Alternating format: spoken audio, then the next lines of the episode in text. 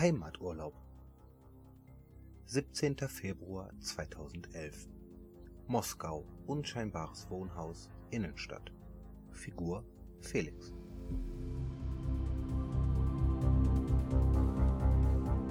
Leonid, ich bin gerade mal zwei Tage wieder in Moskau. Nach anderthalb Jahren in Sudan hatte ich etwas mehr Heimaturlaub erwartet. Der Sprechende kratzte sich mit seiner wuchtigen Rechten sein stoppeliges Kinn. Eigentlich war Felix immer glatt rasiert und legte da höchsten Wert drauf. Ein Hauch von Normalität in seinem eher ungewöhnlichen Leben, aber er war so ausgelaugt von den letzten Wochen gewesen, dass er die Rasur etwas vernachlässigt hatte. Felix und Leonid saßen an einem staubigen Esstisch in einer allgemein sehr staubigen Wohnung. Hier war seit Jahren keine Putzkraft mehr am Werk gewesen. Wozu auch? Die Wohnung an der Selenaschka Ulitscha, nur fünf Gehminuten vom Moskauer Ring entfernt, war seit ihrer Erbauung nicht bewohnt. Schon immer wurde sie von der Gru mal als Safehouse, mal als Treffpunkt für Gespräche genutzt, die man nicht zwingend in der Öffentlichkeit führen musste. Felix war schon mehrmals hier gewesen und nichts hatte sich seitdem verändert. Der bullige Hühne ließ seinen Blick auf seinem Gegenüber, welcher ihm weiterhin eine Akte hinhielt.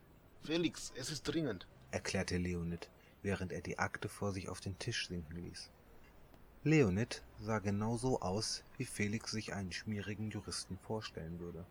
Hochgewachsen, dünn, aber nicht schlaksig, wache blaue Augen, welche immer wissend guckten, als würden sie jede Lüge direkt erkennen, blonde, zurückgegelte Haare, gepflegte Hände ohne Schwelen von richtiger Arbeit.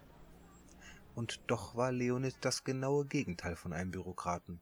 Natürlich, er arbeitete weniger körperlich als Felix und seine Jungs, aber er plante so realitätsnah, als hätte er die gleiche Felderfahrung wie ein Operator nach 20 Jahren Außendienst. Felix arbeitete immer gerne mit dem Führungsoffizier, wenn sie einander zugeteilt waren.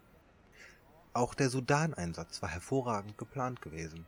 Leonid dachte immer sieben Schritte voraus und war auf das meiste vorbereitet. Vorbereitet auf Eventualitäten, die andere nicht mal für unmöglich hielten weil sie jene einfach nicht bedachten. Anderthalb Jahre war Felix mit Vasia und Nikolai im Sudan eingesetzt, auf den Spuren von Viktor Jaraschenko. Jaraschenko, seines Zeichens Geschäftsmann, war ein russischer Waffenhändler, der 2001 erstmals im Sudan auf dem Radar der GRU aufgetaucht war. Vorher hatte er lediglich Karriere in der russischen Mafia gemacht. Im Gegensatz zu den meisten Außenteams war Felix auf Informationsbeschaffung spezialisiert, obwohl auch er, wie man im Westen sagte, die Sau rauslassen konnte. Nur bei Aufträgen wie diesen war das einfach nicht Teil seines Jobs gewesen. Infiltrieren, Intel beschaffen, beobachten, melden. Das war seine Aufgabe, das war sein Leben. Was blieb vom Leben auch groß über, wenn man teilweise jahrelang weg war? Aber das hatte er vorher gewusst, als er sich damals nach dem Fall der Sowjetunion zur GRU gemeldet hatte. Vorher schon beim Militär hatte er von dem militärischen Geheimdienst gehört, aber erst der Wandel zur russischen Föderation und die damit einhergehenden Veränderungen beim russischen Militär motivierten ihn, eine Veränderung sowie einen Aufstieg für sich anzustreben. Zur Zeit von Glasnost und Perestroika war alles im Wandel, und er schaffte den Wechsel. Es war eine konfuse Zeit gewesen. Anfangs wechselten auch die Teams häufig durch und er lernte viele andere Operator kennen, viele, die mittlerweile nicht mehr lebten, obwohl sie sicherlich weitaus fähiger gewesen waren als er. 2004 wurde er der Bison Holding zugewiesen, einer Scheinfirma der GRU im Standort Frankfurt.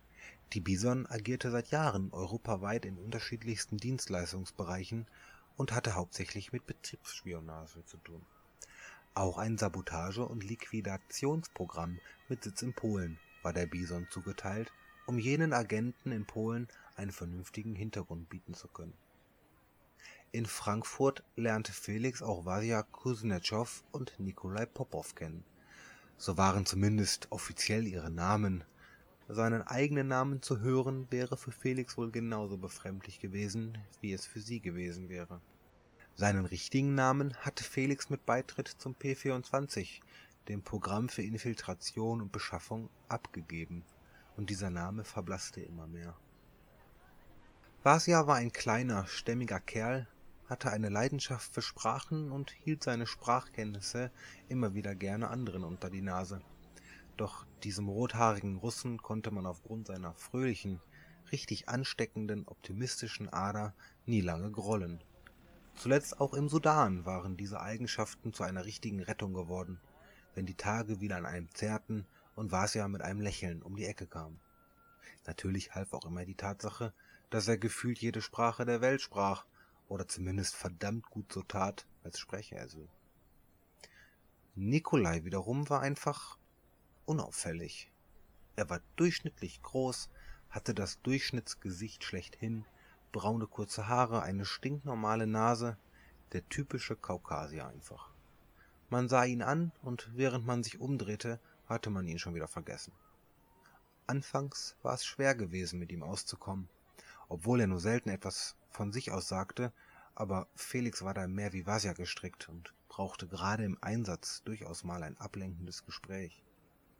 Nichtsdestotrotz waren es genau diese Eigenschaften, die ihn begnadet in seinem Job sein ließen. Egal wo man ihn einsetzte, er fiel einfach nicht auf. Was aber auch vielleicht nur daran lag, dass Leonid ihre Einsätze hervorragend plante, zugeschnitten auf ihr Team. Felix schüttelte kurz die Gedanken beiseite und blickte in Leonids erwartendes Gesicht. Nun, soll ich Ihnen sagen, dass du keine Lust hast? Hast du mir überhaupt zugehört? Seufzend schlug Leonid die Akte auf und ließ sie über den Tisch Richtung Felix gleiten, dabei eine Staubspur über den Tisch ziehend. Felix pustete kurz den aufgewirbelten Staub beiseite und beugte sich dann vor, über den Tisch, über die Akte. Leonid, 512 Tage.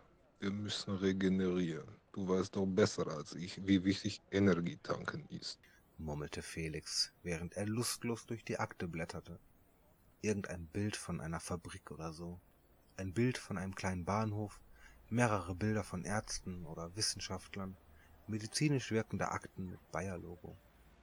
Du weißt, wie anstrengend es ist. Und du hast doch dabei zusehen können, wie die Scheiße, in die sie uns gesteckt haben, uns pompös um die Ohren geflogen ist. Sieh dir was ja an, er...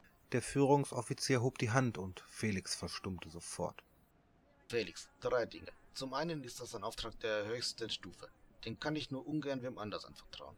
Zum anderen werdet ihr gerade anfangs eine ruhige Kugel schieben können. Das volle Programm.